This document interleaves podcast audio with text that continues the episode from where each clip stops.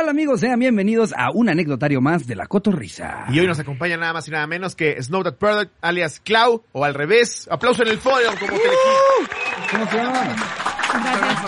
Gracias, Gracias. por venir, qué chido. Gracias a ustedes.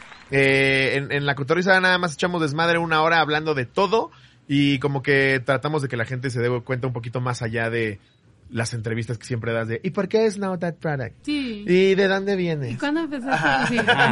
Qué bueno. Gracias a Dios. Es, Gracias, más que nada como que un espacio para que la gente vea cómo eres, este, pues platicando de algo y usamos Sí. las anécdotas para, para irnos como un poco de guía. Eh, Ok. Para este nos contó la gente, ¿qué nos contó la gente? En, Este, el- en este anecdotario convocamos a la gente a que nos preguntara, a, a que nos confesara qué es lo peor que han hecho estando enojados. ok. Porque acabamos de preguntar hace poco qué es lo más loco que han hecho por amor y ahora es completamente el Ahora otro lado del gosh. Sí. ¿Tú recuerdas así lo que consideras es lo peor que has hecho enojada?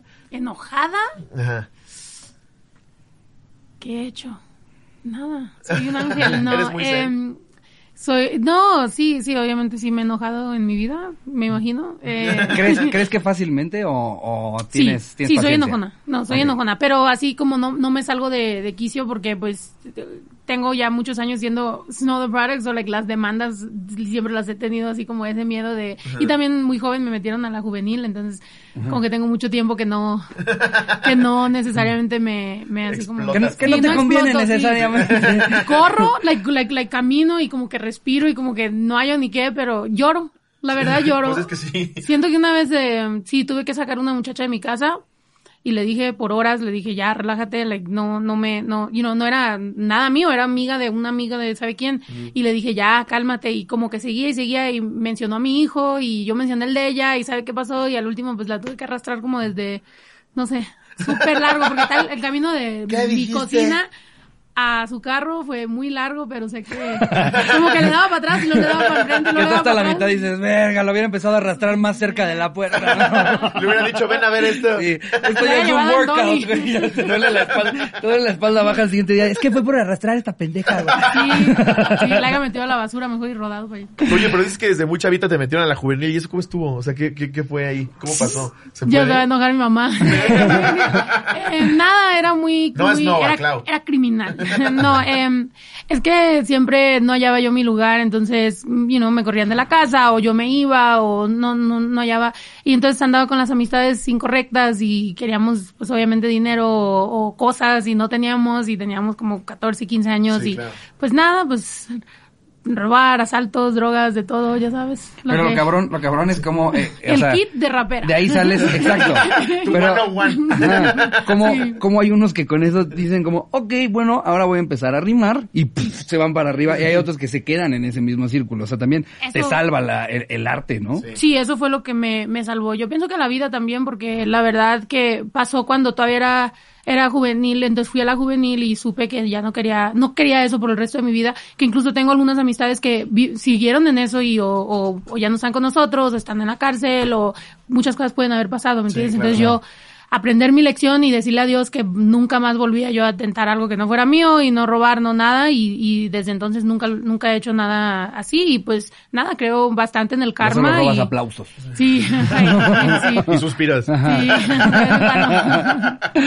bueno. Pero sí, qué interesante, qué cagado que hoy yo, bien, bien, bien en mi modo zen de analizar, me aventé en el coche el especial de History Channel de Albert Einstein y cómo obviamente las artes se manifiestan en miles de formas, pero la mayoría de los artistas sí vienen de un background en el que de chavos sí estaban como muy confundidos o, o- o- o muy sin saber qué hacer con ellos mismos, que hasta dudabas de ti, güey. Albert Einstein tiene una carta para sus papás donde les decía, lamento haber sido la desgracia de la familia y haberlas decepcionado de esa forma. Sí. Y su papá se murió sin saber que Albert Einstein era Albert Einstein, güey. Sí. O sea, creyó pensando que era un imbécil.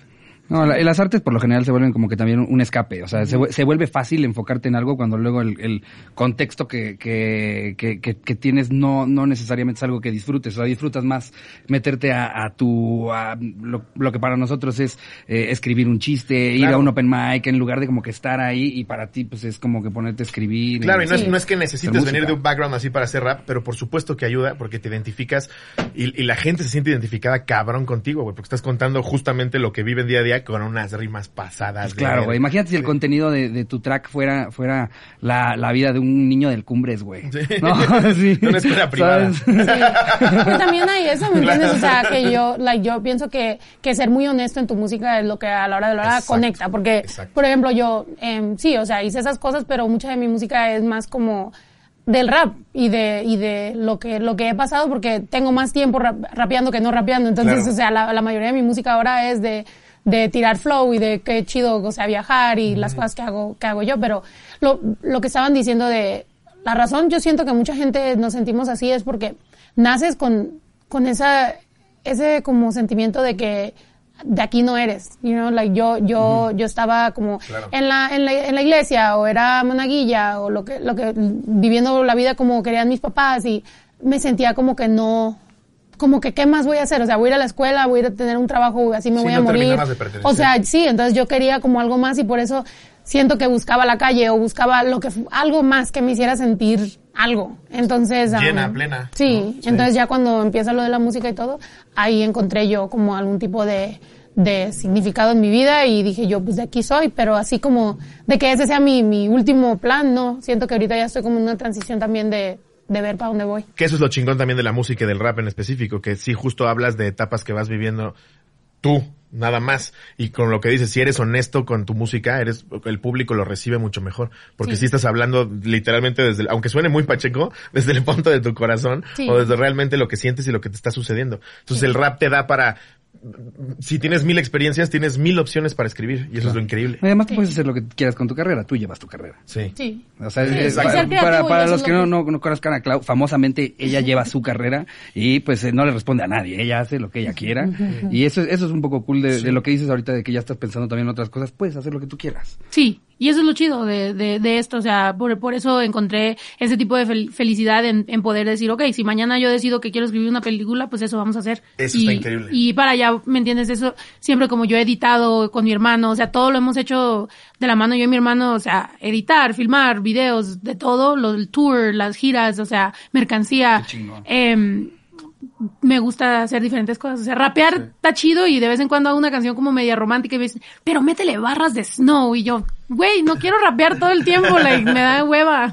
Pero qué chingón que todo esto lo vivas o sea, porque además al, final del día separarte de la familia como figura pública también es pesado y saber que estás tureando con tu familia, no mames, debe ser también increíble. O sea, sí. de que tu hermano lleve también cosas, que sí. lo mantengas en tu círculo cercano, sí. también a, ayuda muchísimo a que crezcas como tú quieres. Sobre todo si la llevas bien, ¿no? Porque también claro. pasa que hay un hermano con el que te llevas de la verga. no, imagínate estar toda una gira de agarraste mi perro gancito otra vez, güey.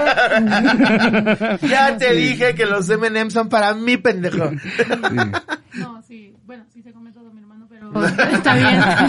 está bien, me ayuda con la dieta, pero no, eh, sí, quiero muchísimo a mi hermano. Like, literal, le he dicho, el día que tú ya no quieras trabajar en esto, que se te haga mucho, pues paro yo también y otra cosa haremos, porque la verdad no, no quiero yo hacer esto sin él, you know? y, y no sientes que también, o sea, aunque en un principio sí no, no, no querías lo que tus papás tal vez habían trazado para ti, que, que, que de fondo viene de, de, de, de, algo bueno que quieren que hagas, pero, pero al final del día no sientes que también esta onda de que te sientas tan apegado a tu hermano y chido, también es parte de una formación familiar como muy clásica, muy chingona, ¿no? Muy unida, más latina, creo yo. Sí. ¿No? Es muy también... latino eso, sí. creo. O sea, para, sí. para, siento que yo veo mucho en los gringos de repente pasa de que ya se casan con alguien más, se mudan como que a otra ciudad y ya no vuelven a ver a sus papás más que algunos Thanksgivings, sí. ¿sabes? Y como que para el mexicano sí es como de, no mames, llevo dos semanas sin ver a mi mamá, güey. bueno, con nosotros, mi, porque mi papá y mi mamá viven en México, entonces con nosotros somos nomás nosotros. Y cuando estábamos chiquillos, like, crecimos con mi mamá Justo y mi papá. Mi mamá y mi papá trabajaban mucho, entonces, y, y, y, pues ya cuando se divorciaron también pues tiraban su party, entonces era como, yo y mi hermano éramos los únicos en la casa y decíamos, like, pues, ¿qué vamos a hacer? Y entonces fue cuando compré, com, le compré una cámara a él, empezamos a editar, o sea, empezamos a, a ayudarnos y, y, pues no teníamos el dinero de ir a la universidad ni nada, o sea, ¿qué más, qué más íbamos a hacer más que encontrar una, una manera de hacer dinero? Y gracias a Dios se dio y estamos bien. Qué cabrón. Es, es, sí, es que son, es un caso en cientos de miles, güey. Porque cuánta gente sí quiere hacer lo que quiere, pero no tiene con qué demostrarlo, ¿no? Sí. O sea, sí me mama el rap, pero es que tus barras están medio de la verga, güey. Sí. es, es, es, ese güey que como que lo hace enfrente de varios en el estudio para ver si lo meten para hacer ese, esa colaboración. Sí. Y le dicen, Vemos.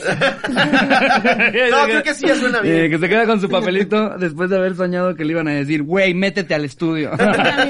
Sí, claro, eso está muy cabrón. Pero pues bueno, quieren inaugurar el Vamos. anecdotario, vamos, a ver de qué nos el mandaron anécdotas. Venga. Eh, con el anecdotario. Eh, esto, esta, por ejemplo, nos la manda Cassandra López, pone quioña, quioña. Una vez tuve una discusión con mi vato y yo tengo una moto. Entonces yo de tan enojada que estaba, me salí de mi casa y me fui en mi moto.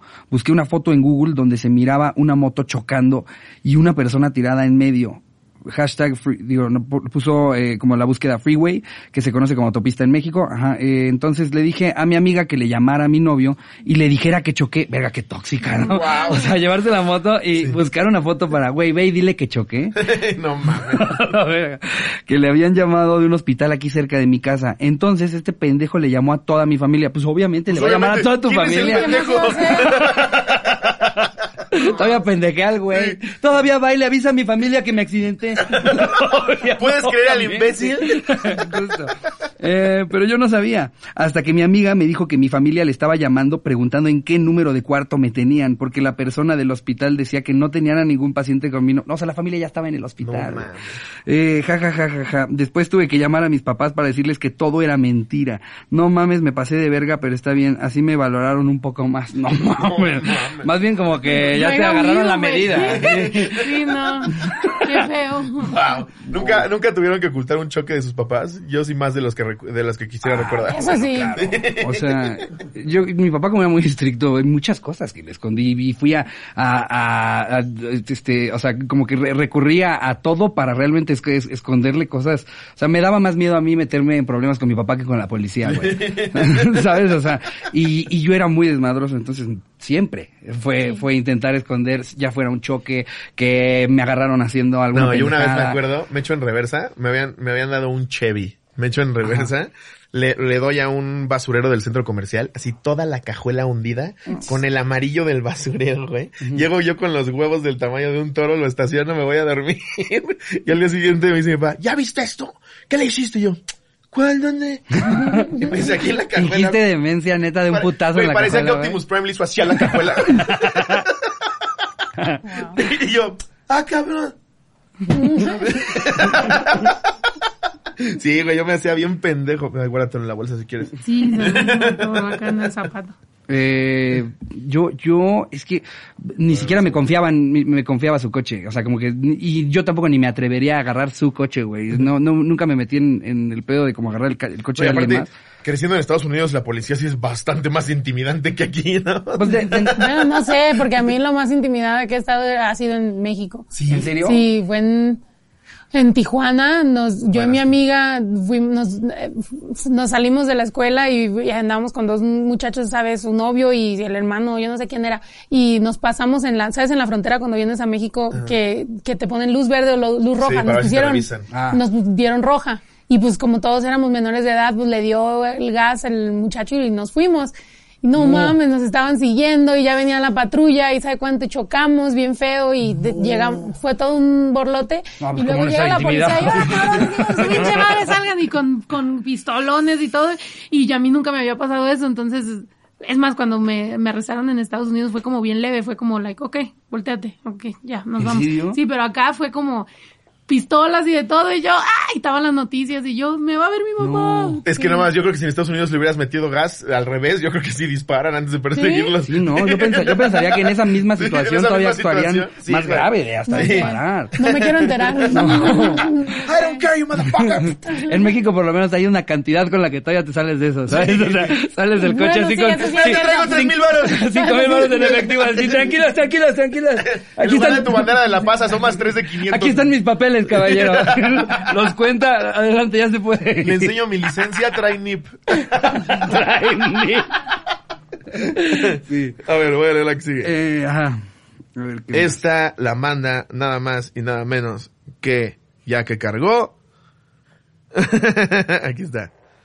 Esta la manda Daniela Mota, mi primera anécdota. Esta historia es de coraje y tristeza. Contexto, mi mamá murió hace cuatro años por cáncer y yo me quedé con su celular, entre otras cositas personales.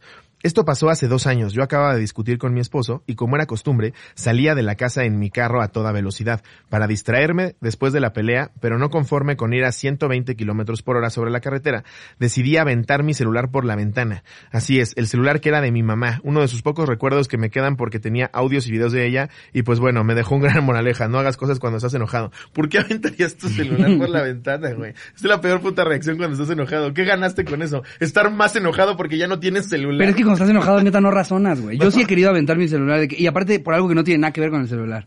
¿Sabes? Como por una llamada de Scotiabank. O sea, en realidad, he estado a nada de reventar el celular gracias a Scotiabank. Y, y iPhone no tiene nada que ver en esto, güey. Pero hay un momento en el que tú estás con el banquero que te dice, déjeme lo comunico. Y es la tercera vez que te deja que te Sí, comunique, sí. güey. Y quieres aventar tu pinche o tu celular por la séptimo intento en Angry Birds que dices, hijo de tu puta madre. Justo, güey. Pinche celular. Hay, hay segundos en los que justo, justo con el paso del tiempo y tu desarrollo humano tienes que aprender a, a esa voz no le hagas caso. Porque la seguimos escuchando. Ahí sigue diciéndote, avienta el celular a la verga. Pinche juego culero. Pero por fuera no lo vas a pasar. "Ah, ya, ya, ya me harté, voy a bajar otra cosa. Pero sí escuchaste esa voz, güey. Ponte a meditar. Exacto. ¿Tú meditas? ¿O sea, acostumbras Sí. a meditar? Sí. Eso ahorita me fui al baño a nomás estar así como, like, ¿sabes cuando te engentas? Y, y cuando anda uno trabajando, o sea, siempre tiene que estar pues, de estudio, o entrevistas, o, mi- o reuniones, o lo que sea. Entonces, a veces sí, la mayoría de veces, como a cada una hora o dos horas, tengo que como estar sola No, y luego por un este rato. par de pendejos, dices, ahorita no, no, vengo. no, pues aunque sea, esto está divertido. Silencio, dos minutos. No, Esto está divertido. La, la cosa es cuando no está divertida la conversación y estás así como que "Fuck, ya me dio un puto sueño, pero ahorita no. Está bien, no se preocupen. Yo les aviso. Oye, que me más voy. mañana ellos también hacen. Siento ahí. Voy a meditar. Me voy al baño. A ver, ¿Te consideras, te consideras, este, introvertida? Sí. Porque, porque justo, justo de eso va a ser introvertido, o sea, es que sientes que te chupa a ti la energía cuando estás como con gente y conversaendo y si hay un rato en el que sí. tú tienes que ir a recargar pila sí. de estar solo. En la gira lo hago mucho cuando conozco fans, o sea, todo, todo sí, como que me, me baja toda la energía y tengo que como, sí, y incluso lo hago mucho. Voy al baño, estoy ahí como pongo una canción que, que me, me como que me calme o que me descentre. relaje, y pues la gente no, la gente yo creo piensa que hago un montón de drogas porque dicen esta güey estaba al baño cada ratito, pero No mames, en cómo caga esa morra. Una de dos. Y Clau con querida de Juan Y Gabriel. yo ahí nomás así. ¡Querida! No, este, ¿cómo se llama? Juan Luis Guerra, Burbujas de Amor, sí. ¿Qué Ay, escuchas así tu tiempo libre justo? Cuando Luis Guerra dice cuando te pones a sí, meditar. sí, Qué sí. chido. Eh, Drake, mucho Drake, mucho R&B, muchas canciones así como bien relax. Es que además sí justo creciste con, con un choque de cultura bien cabrón. O sea, como que Sí. agarraste lo mejor de cada cosa. Pero, ¿no? pero aparte Sí. bien, o sea, creo que lo que, o sea, gran parte de, de- de- de tu éxito es que eh, dominas muy bien las dos culturas. O sea, no, no se siente tanto el rollo de como de, ay, hay una de la que medio se cuelga, que pasa con muchos, Sí. muchos referentes latinos en, en Estados Unidos que dices, "Mm, solamente usas el López, pero la neta Sí. nunca has tenido una Yo conversación soy en español. 100% Ajá. Sí. Y, y tú, sí, o sea, sí. simplemente en tus canciones demuestras el ahí te va como rapeo en español, ahí te va como rapeo en inglés, y, y parece que uno lo está haciendo un artista eh, eh, hispanohablante y otro lo está haciendo un artista eh, a- anglosajón, y, y, o sea, sí realmente tienes el dominio dice, este completo Gracias. dos Snow con that product. sí, sí. No, exactamente. Y gracias, gracias, la verdad. No, sí no, es felicidades. Y sí es, sí ha sido como mi enfoque tratar de, de, de tener esa, esa credibilidad en las dos, porque pues lo, lo tengo y es honesto y es, y es también el empeño en, en, en querer hacer las cosas bien. Porque también hay veces que la gente, oh, no, eh, trabaja con esta persona, esta persona también es bilingüe y escucho su música y digo yo, no mames, güey, la persona no está hablando en inglés claro. bien, no está, no está poniéndole el empeño que debe de tener para la pronunciación o para las, las barras o, o no hace... Conocer la jerga y el slang Sí, para o hacer sea, barras, sí, claro. exactamente, en, la- en las dos. no, no es lo mismo realmente dominar, que aparte para, precisamente para hacer eso lo necesitas dominar. Claro, Sí. güey. Y- Para las y- barras y tienes con que tener un- 200 este, sinónimos de una Y palabra. con un intercambio en Texas no, lo- no lo dominas. si fuiste a Disney y no hablas inglés. no, pero lo mismo en español, o sea, han habido veces que estoy en el estudio con alguien americano y dice, oh, yo te quiero escribir una canción a ti en español, y digo yo, güey, como tú. Y da, y yo, no, mami, que papi, y digo yo, no mames, o sea, la canción se llama Mi morra precioso. Sí. sí, o sea, hay que tener también como ese... Yo la bailo ese con amor, ella. Ese amor para la cultura y ese amor amor de, de, para la música, o sea, para querer Claro. hacer las cosas bien, si no, Y la neta es mejor bien déjenla en paz. ¿Cuál se te hace más difícil? Siento que ahorita el español, porque porque el español mexicano obviamente es poquito como lo pronunciamos más y el, el- en inglés es poquito como más se presta más a rimas Justo creo que el inglés si yo más. el de- si yo empezara a hacer como muchos artistas que empiezan a, a cantar o hablar como que son puertorriqueños entonces sí se me haría más fácil pero Claro. al tener que yo yo quiero seguir con mi acento mexicana y quiero representar bien se me hace un poquito más difícil encontrar algunas veces palabras o, o, ri- o maneras de, de hacer las barras, pero... Digo pues, que a veces no hasta lo aprovechas y usas los dos. Sí, sí, están viendo este episodio y no han escuchado la música eh, eh, de, de Clau, métanse, busquen Know the Product y, y a, a mí me gusta mucho cómo a veces hasta, eh, o sea, haces el, el setup de la rima como que eh, en inglés y luego eh, la, la, la otra rima va con español. Entonces, o sea, a eso me refiero con que lo dominas también. Eso está como bien, que cabrón. Se escucha tan fluido que ni siquiera sientes dos. el cambio de idioma, güey. Sí, Eso está está muy bien cabrón. cabrón. No, pero a veces, a veces la verdad sí, así pienso. Like, hay veces que estoy platicando con, con, con alguien y no me sé la palabra en inglés, pero me la sé en español. Pero también porque hay palabras que quiere decir esto exactamente en español, pero en inglés En y te lo digo una- como que no encuentro. Entonces sí, a veces como que así nomás crecí, porque mi papá y mi mamá, em, pues para trabajar tenían que tratar de hablar inglés, pero hablaban español en la casa. Mi, mi hermano no habla tanto español como yo, pero cuando lo habla no tiene tanto acento que uno pensaría, o sea... Sí, claro, es que lo tiene súper Sobre todo va de la Sí, mano ya- de ya va, ya. tener un interés por hablarlo, ¿no? Porque Sí. pasa con muchas personas que ya nacen en Estados Unidos y aunque lo hablan más o menos en casa, realmente el enfoque es hacia mi vida es en Estados Unidos, yo hablo en inglés y más o menos lo hablo yo creo con, que viviendo en Los con mis Ángeles- papás. A huevo tienes que por lo menos masticar uno o el otro, ¿no? A mí me da risa cuando la gente se va a Los. Ángeles a aprender inglés. Sí, es como, brother, güey, no todos mames. están hablando español. Vete a Sí. Chapultepec y encuentras más gringos. Sí, sí es cierto. Sí es cierto. No, y la verdad también, bueno, no sé si esto haya llegado a este problema, se den cuenta acá en México tanto, pero en Estados Unidos, especialmente en el TikTok en español, en, en, en Estados Unidos de los mexicoamericanos, que están como bien dolidos cuando, un- cuando alguien que habla español les dice que por qué no quieren aprender español. O sea, ya, ya se ha convertido en una cosa como que, como que nosotros somos los tóxicos por decirles que pues aprende de tu cultura, ¿me entiendes? Y es como una cosa que yo no he podido po- explicarles bien de que, ok, es, no es tanto como que no eres suficientemente mexicano por no querer, pero también, güey, no te importa, like, no quieres saber de la cultura, no quieres, porque yo he conocido americanos que la verdad hablan español, Claro. dicen, wow, qué bello, qué bonito la cultura, esto, pero si tú eres mexicoamericano y te vale, es como, Es raro, ¿no? Es raro, es No como, quieres saber de, de dónde vienes. Exacto, no, no es que no pases el examen de que, de que si eres mexicano-americano, sino, sino que, o sea, no, no, no le has querido, no te has querido adentrar en justo esa parte que está en tu Sí. ADN y en tu, en tu Y familia. por pura y en- cultura general, curiosidad, salir de dudas es, brother, investiga. A mí hasta si me dijeran que yo soy una cuarta parte italiano, realmente querría pues aprender italiano, Sí. saber por qué, de, por qué tengo esa parte pizza. italiano, quién es Sí. esa abuela, güey, ¿Qué- Sale- dónde están esas pendejo. ¿sabes? O sea, Sí. como que quieres, quieres. este, Sí, saber. sí, también hay, o sea, raperos también a veces que se- son mexicoamericanos, no hablan español y, y pero, pero los cheques sí los colectan de, de, de, de ser el mexicano, ¿me entiendes? Sí. Y uno dice como, güey, eh, tienes que ser el ejemplo para enseñarles a los chiquillos de ser, de estar contento de ser, de ser mexicano Qué y verga ser, eso, más, neta, tener orgullo, ¿me entiendes? Sí. Y digo yo, eso sí me inculcó mi papá siempre que, bueno, aparte de que pues, venimos de familia de mariachi, que obviamente tenemos que ser- tener esa, esa cultura, pero em, ser orgulloso, porque allá en Los Ángeles nos, a veces nos tratan mal. Ya ves Donald Trump cómo hablaba de nosotros.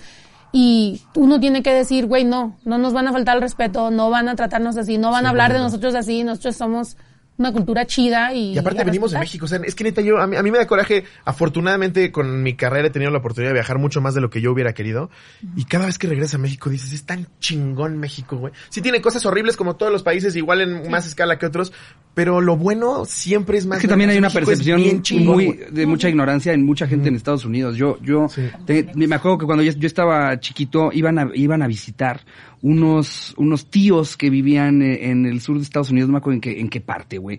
Pero por primera vez iban a venir a México con su mamá, que era una hermana de mi abuelo, ¿no? Que ella sí había venido a México y así, pero ellos por primera vez iban a venir a México y los llevaron, me acuerdo, al turibús y estaban súper preocupados de que no se les había olvidado eh, llevar una cámara para que la gente en Estados Unidos les creyera cómo era, que porque realmente pensaban que iban a llegar y unas cantinas Uy, y el burro. güey. o Epa, sea, epa. Y aunque suena chiste, todavía hay gente en ciertas Sí, regiones sí. que realmente piensan que Sí, así es esto. sí. Y, llegas a la creo que segunda o primera ciudad más poblada y grande del mundo. Ajá. Es una ciudad que no lo puedes creer. La Ciudad de México, sobre todo, Sí. es mágica, güey. Es maravillosa, es impresionante. No, la- la- los que se dan el interés de conocer eh, eh, la cultura que tenemos, la neta es que, sobre todo, somos muy afortunados de que tenemos una muy, muy chingona. Sí. Me impresionó mucho, por ejemplo, ahora que estaba en la feria de, en la, en la Expo 2020 en Dubai, que en, en, no- en el puesto de Noruega, de repente pasamos por una parte y... Vendían esquites, ¿no? No, güey, güey, esto no es mamada, no es mamada. Vendían tortilla chips y salsa. Y entonces yo como que, le- mi mamá y yo estábamos cagados de risa porque decíamos, en todos los demás países nos han enseñado cuál es su comida. Como, ¿por qué verga los noruegos están diciendo, chéguense la comida mexicana? Al chile nuestra comida es asquerosa. Sí, güey. Tenemos todo lo demás resuelto. Güey, Le preguntamos a los que lo estaban atendiendo ahí, como de, ¿y por, qué- por qué tienen aquí productos mexicanos en el de Noruega? Dijeron, es que allá la comida mexicana es top. O sea, Sí. nosotros, nosotros como que los restaurantes que más se llenan, lo que acostumbramos a hacer los domingos con amigos Sí. y así es noches de comida mexicana. Es, y entonces las- hay marcas muy fuertes que venden comida mexicana allá y eran los patrocinadores del, puesto de la Expo 2020 Noche de Noruega, camotes. Justo, güey. Está rarísimo. Es como cuando llegas a Mexicali y te dicen como la comida tradicional de aquí es la china, bro. Y tú, ¿Por qué? ¿Cómo, cómo, cómo? Sí, abajo de nosotros viven miles de chinos. No mames. ¿Has ido a dar show a Mexicali? Eh, no. Es que justo allá hay algo muy curioso en el que llegó, hu- hu- hubieron muchos, muchos migrantes En los chinos. 50s, ¿no? en- creo que en los 50, o sea, de hecho hasta tiene una parte de la ciudad subterránea que solamente es de los chinos. Oh, wow. Ajá, no, es, es como realmente un- una agrupación grande de chinos. Los en Simpsons lo predijeron, eso de que iban a salir en tu coladera Pues en del otro Mexicali lado sí. del mundo. Oh, wow. en Mexicali, sí. Y, y la comida tradicional de Mexicali es la comida china. Oh, wow. Está muy cagado, ¿no? Y en Ciudad Juárez, el restaurante favorito del mundo de Juan Gabriel era un Comida restaurante de comida china. Uy, lo, Oh, wow. lo conocimos hace poco, muy rico. Sí. Eh, Anoche bueno. comí comida china también buena. Muy bueno. Yo creo que Sí. es de la que más disfruto, eh, o sea, para cuando neta también me comí un alacrán. atascarte. ¿Un alacrán? ¿Y qué Sí. tal? No sé, pero tuve sueños bien raros, pero no creo que fuera por el alacrán, creo que fue el alcohol, pero también, quién sabe, a lo Algo mejor fue el influyó el era, alacrán. era como Sí. estos tequilas que tienen alacrán o cómo No, alacrán? nomás ¿O lo estaba ahí agarraste y nomás lo agarré. ¿Cómo estaba ahí en una piedra? Dice. Lo agarré rápido. Estaba abajo de guarache y... No, nomás, ¿sabe? Ya Sabe sabes, cuando uno está viajando y está como con nuevas personas, dices, ok, pues está medio aburrida la plática, ay, me voy a comer el alacrán. Me aburría la plática. Ahorita vemos que saca una bolsita de alacranes, ¿no? Ahorita vamos a sacar siento que no se la pasó bien, se comió siete alacranes. Bueno, antes de que se coma el octavo, con este término. No van a decir que es sangrona. no. No, para nada. Eh, ¿lo- ¿Los leemos otra? Date. Esta la manda Edwin Bermeo. Venga. La vez que casi me muero. Eh, ¿Qué oña cotorros sin anónimo? Siempre he sido una persona... Me da risa que todavía nos pongan que sin anónimo cuando ya hacen un grupo público Sí. que ve un chingo de gente. Aunque, incluso si es anónimo, ya no es anónimo. Ya lo vieron 300 mil personas de cajón. Eh, en fin, siempre he sido una persona temperamental, así que desde niño era fácil que me enojara. En una fiesta familiar, al llegar, recuerdo que mi papá había sido muy grosero con mi mamá y yo había escuchado todo. Al estar en la fiesta, tomé un poco de agua de Jamaica, lo que al rato me causó un dolor muy fuerte en el estómago. Toda la fiesta me quedé recostado viendo Pokémon Yoto para ver si se me quitaba. O sea, yo creo que este estaba en la primaria, ¿no? O sea, porque este güey está en los 20 y se acostó porque le daría la panza por el agua de Jamaica. A ver, Pokémon Yoto. Sí. Pues un güey de Pues, 40 que ¿quién vive con su mamá. Sí. ¿Quién sabe? ¿Quién sabe? Mira, eh, al pasar otro día el dolor no se iba. No sé qué tiene que ver el dolor del Sí, estómago pasando. con agua de Jamaica con que escuchó que su papá le habló feo a su mamá, güey. ¿Qué están usando en la historia? Ajá, al pasar otro día el dolor no se iba y me daba asco todo. Terminé vomitando toda la comida y mis papás me llevaron al médico. Ya ahí le vomité los zapatos al doctor y me dijo que solo era una infección, pero que me hicieran unos estudios para estar seguros. Al hacerme los estudios el doctor dijo que tenía hepatitis C. Madre. Y yo me asusté un buen porque se escuchaba muy feo a mis siete años. Que, que, que, Ah, sí que ya, ya lo tengan que especificar con una letra es que esa hepatitis está bien culera, ¿no? Que justo, güey, a mí más me hace muy cagado cuando un doctor te dice una enfermedad, pero con una variante. Porque no sé si la variante es buena o mala. ¿Sabes? Así como, imagínate que te dicen, tienes VIH-X. ¿Cómo cuál? ¿Cómo, ¿Cuál es esa? El- ¿Con la que vienes bien o con la que vienes culero? Eres cáncer positivo. O sea, La primera vez que yo escuché benigno, justo no sabía qué, qué chingado significaba. Afortunadamente benigno es como de nos encargamos de ese pedo. Pero bueno, lo escuchas en algo y eso, ¿qué, eso qué significa? ¿cómo es en inglés lo de benigno y maligno? Ma- maligno es que sí. No, no, sí. no, claro, pero ¿cómo lo traduces en inglés? Benign. Tumor Benign y no sé, no sé Benign. maligno como ma- maligno eh, Pues, eh, ma- ma- cancer mal- ma- ma- no. No sé, porque siempre casi como, bueno, las personas que he conocido que o me dicen, oh, tengo, ah, me encontraron algo, pero es benign, oh, Ajá. it's Y ya otro cancer. nada más lloran, no lo Ya dicen. nomás, sí, ya nomás como que te Encontraron dicen, algo y se quedan así. Ay, fuck. Ay, no. Em, en fin. Este. eh, No found mames, me qué risa, güey. Está gacho eso. Es que imagínate que esa sea la traducción, no decirlo. si dices benigno, ni me lo dices. No mames. La situación, no es la persona. Sí, no, esta es imaginaria. Es imaginaria, no existe. Era- estaba hablando de esa guitarra. Le encontraron cáncer de cuerda. Barra. Em, en fin, este, ya ahí le vomité el zapatos al doctor y me dijo que solo era una infección, ajá, lo de hepatitis C. Yo me asusté un buen eh, porque tenía siete años. Buscamos otras opciones y dijeron que solo era una infección y que todo estaría bien. Pues cotorros días siguientes de los que no recuerdo mucho, me desmayé de repente y me llevaron corriendo al hospital. Lo que pasó es que me explotó el apéndice. Venga, su madre. No, mal, ¿Qué le está explotó el apéndice. No, mames. Y, Era y Jamaica estás diciéndole, y estás diciéndole, no, sí, ¿cuánta azúcar tenía el agua de Jamaica después? no más que este güey dijo, me cayó pesada el agua de Jamaica a que te explotara el apéndice. Eso puede es, dar peritonitis con eso. güey. eso es tener el, el Te umbral del dolor sangre, ¿no? muy alto, güey. Sí. Porque desde que te duele el apéndice, ya es un dolor bastante fuerte. Que le explote y piense que es agua de Jamaica, güey. Este güey es Superman. El ¿no? umbral de dolor de ese güey era el de Thor, güey. Exactamente. Tenía siete años. mames. Tenía siete, no mames. Claro. Ese güey creció para ser el guasón. Y por el dolor me desmayé. Yo no recuerdo mucho, solo que antes de la anestesia me dijeron cómo se llamaba mi mamá y respondí Caperucita Raja. Después de 15 años y tres operaciones, aquí seguimos. Eh, Wow. Postdata, gracias por sacarme de la depresión, los TKM. Pues güey, compraste qué agua chido, para en la perra vida ahí. Este, Saludos. no mames, qué cabrón. Pues esperemos, este, de lo de 15 años después y tres operaciones, aquí seguimos, sea porque ya estás bien, y si no, pues este, que te mejores pronto, carnal. Sí, y ya no tomes agua de Jamaica por si las. Sí. Prueba con la horchata. Eh, agüita sola. Yo después de eso ya Bueno, tomaría pura agüita sola, güey. ¿Nunca te ha pasado antes de un concierto que te empieces a sentir fatal? Yo sí. ¿Sí? He estado en en el concierto y sigo tomando como Pedialyte o algo. Me acuerdo que hubo uno donde me dijeron no puedes cancelar, like está sold out por tiempo, o sea, la gente se va a enojar. Y estaba como temblando en el hotel y estaba, no, no me sentía bien, tenía como una, como una infección también en el estómago. Fatal. Pero hice el show y nada, terminé y me sentí mejor el próximo día, dije yo. Como que, el, como que el show te da un rush de adrenalina que se te olvida que te estás sintiendo mal, ¿no? Le llaman, stage, le llaman stage health, Es que como que Sí. sol- solito Te da tregua. tu cuerpo te dice, güey, Sí. yo sé que este momento es importante, Sí. vamos Sí. a darlo todo y te desmayas cuando bajes las Sí. escaleras del escenario. Yo ¿va? sé que vas a jugar aguado, me voy a aguantar dos horas. Exactamente. No, Justo pues tu ya culo sabes que dice, te da el te cuerpo. damos un set de hora y media. Dice, "Esta Canta la última y canción". nos cagamos. Eh, si te dicen encore, dicen no, no, no te atrevas. Miren, fueron un gran público, pero mi cuerpo me está diciendo otra cosa. No, sí.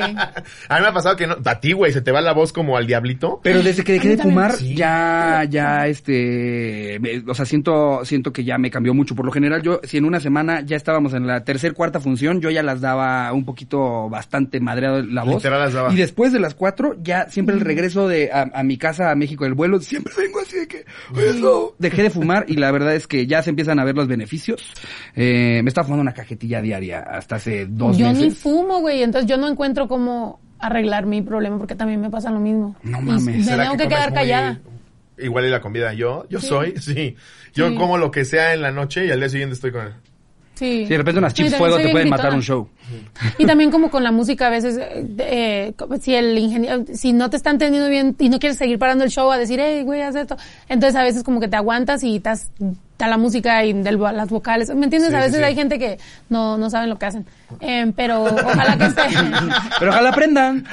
pero ojalá que nos vaya A bien. eso se dedican. Ojalá que después de dos años de, de, de esto de cuarentena y todo, pues ya todo el mundo quiera trabajar y estén Claro. contentos. Yo creo que cuarentena depuró mucha gente que no es, no, a ver, hubo muchísimas cosas horribles que se cerraron negocios que desgraciadamente les iba muy chido y cerraron, pero mucha gente sobre todo en, en, en cuanto a la habilidad de hacer algo, se Como que depuró. los, como que en, los de en cuarentena carrera. fue, ajá. Los de carrera. O sea, más Sí. la, la- a la industria le pegó muy cabrón. Depurar es como de, como decir, de Ok, estos sí, 100 que out, había, ahora, ahora en pandemia nos quedamos con 20 porque los otros 80 no eran tan cabrones y ahorita que se cerraron líneas, esos 20 son los cabrones. Voy a usar eso en una canción. Sí. Wow. De, pu- de puro. De puro. Sí. Como- Como puré de papa. Beso a los que no se Yo quisieron pensé que toda mi frase, pero igual que chingón. Ay, sí. Lo agarró de verso, güey. Mételo ahí entre inglés y español. Sí, te voy a dar el cre- el crédito. Nos Yo siento que la pandemia. y comemos- nos comemos un puré de papa. A ver, voy a leer una más. Ajá. Esta es la banda Melissa Ávila y la titula La Niña Narco. Madre. Venga, que oye cotorros. Esta es cortita y medio psycho. Cuando estaba más chiquilla, aproximadamente 8 o 9 años, tenía un crush con una vecina, la cual era unos 5 años más grande que yo.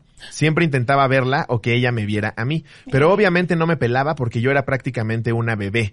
Así que una vez me harté de que no me viera y le mandé una carta hecha con letras pegadas en una hoja con este mensaje. Si no me besas, secuestraré a tu padre. No mames. No mames, güey. Es un narcomanta, güey. O sea, esta morra dijo, ya sé cómo voy a conquistar a mi vecina, la voy a amenazar de muerte. Con la cabeza de un gato, ¿no? Justo, Me gustas. La verdad es que en ese momento estaba enojada y llorando mientras realizaba mi carta. Me sentí tipo acertijo. Hasta la fecha no supe si la leyó ella o alguien en su familia y ruego al cielo que nunca sepan que fui yo. Es todo y ojalá un día le caigan a Cozumel. Sigo enamorada de esa mujer. Güey, o sea, si no, si, yo. si, si la persona que recibió esa carta se está enterando hasta este momento en el que alguien se lo mandó por, por el clip o algo así. Fue eso. Sí, imagínate. Que tuvieron que mudar de ciudad. Justo lo que yo estaba pensando, güey. Se mudaron a Cuernavaca, güey. Por Porque la niña de enfrente tenía un crush con ella, güey. Les tuvieron que cambiar la identidad. El papá ahora es ingeniero, ¿no? Fuiste tú, pendeja. Nos fuimos cuatro años a Bolivia por este pedo.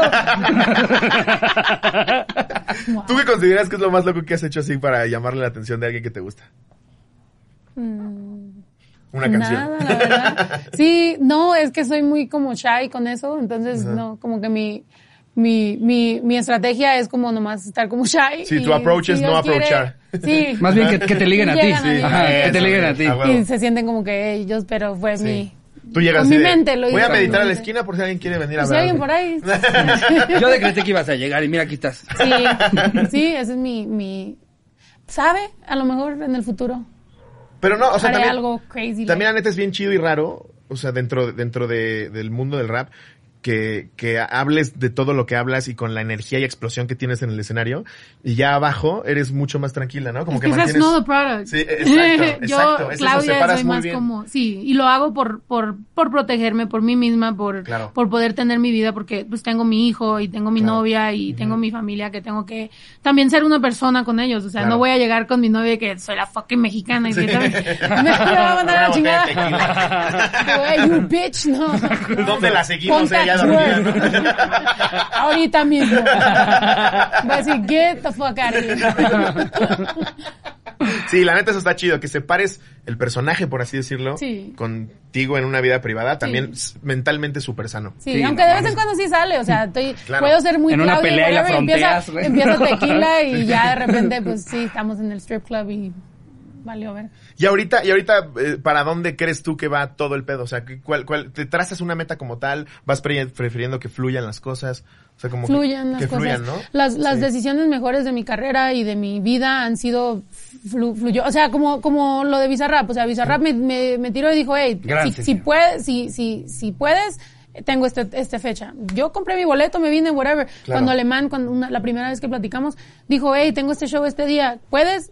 Le di para acá, o sea, Claro. muchas cosas que han pasado ha sido como muy así de un de repente y me gusta porque así mi vida también, o sea, si yo quiero viajar a Colombia, le tiro a algún artista, voy, la paso bien, vacaciones, hago un video, grabo y chido. lugares, Sí, ajá. la canción que hice con John Z, yo quería ir a Puerto Rico porque era cumpleaños de mi novia y también ella quería ver la tumba de su abuelita en Puerto Rico. Entonces yo dije, ¿qué, ¿qué puedo hacer de trabajo en Puerto Rico para poder hacer todo No esto? mames, y estuvo chido, Y, chingón. Y pues muy agradecida a mi novia de que pues pudo ver eso y fue su cumpleaños y, y la pasamos bien. Ya aprovechaste para sacar Video, sí, Claro, estuvo súper sí, chido. qué hice otra canción con John Z también. y, Sí, y nada de eso tiene que pasar por déjame checo con management, a ver si la Sí, disquera me da luz verde. Si la disquera, que 20 Exactamente. emails A ver y si me conviene y Sí. tienen la fecha y ya nunca hacen nada y te Sí. quedaste así, sí, claro. Sí, sí, y ahora, Nice. ahora sí que tengo, que, eh, con este manager y también tengo, pues obviamente mi equipo acá con Gross, puedo decir, eh, quiero hacer esto. Y, y ya entiende la gente cómo quiero yo te- mi carrera. Entonces Claro. dicen, ok, pues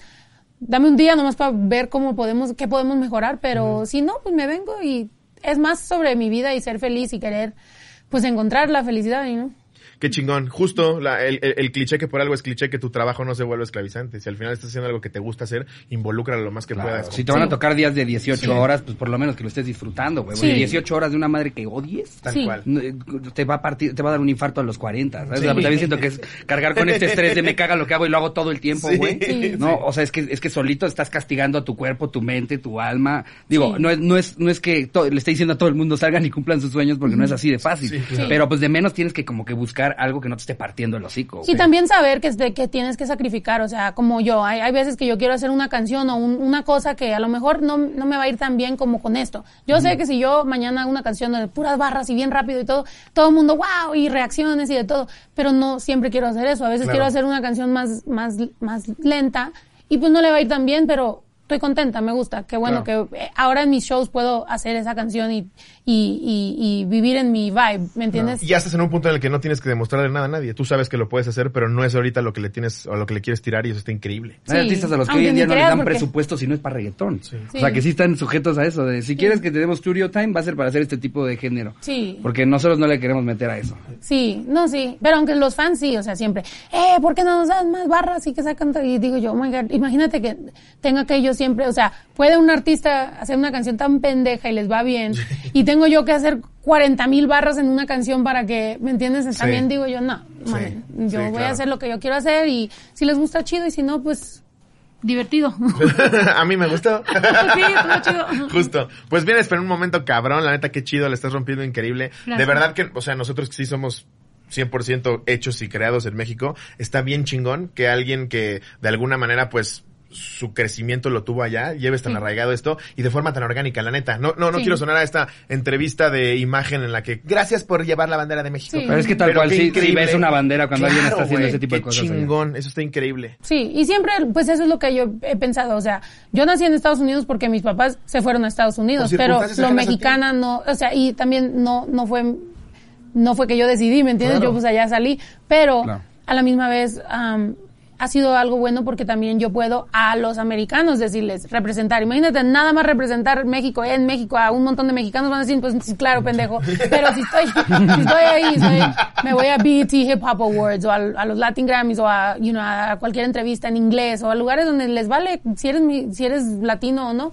Y digo yo, eh, pero vamos a hablar de los mexicanos, vamos a hablar de las, de las cosas que me importan a mí. Ahí Claro. es cuando uno siente como que, ok, estamos amplificando la, la, la cultura y pues nomás ando como Cristóbal Colón, pero al revés. Al revés, que incluso ya me voy a España eh, este verano, entonces también allá voy a andar haciendo mi Qué mexicanidad. Y, Nice. y se viene también el Pal Norte y vas también al coordenador. ¿Cómo se llama el otro? El- ceremonia, Ceremonia, al ajá. norte y luego mi gira y luego quiero venir a México.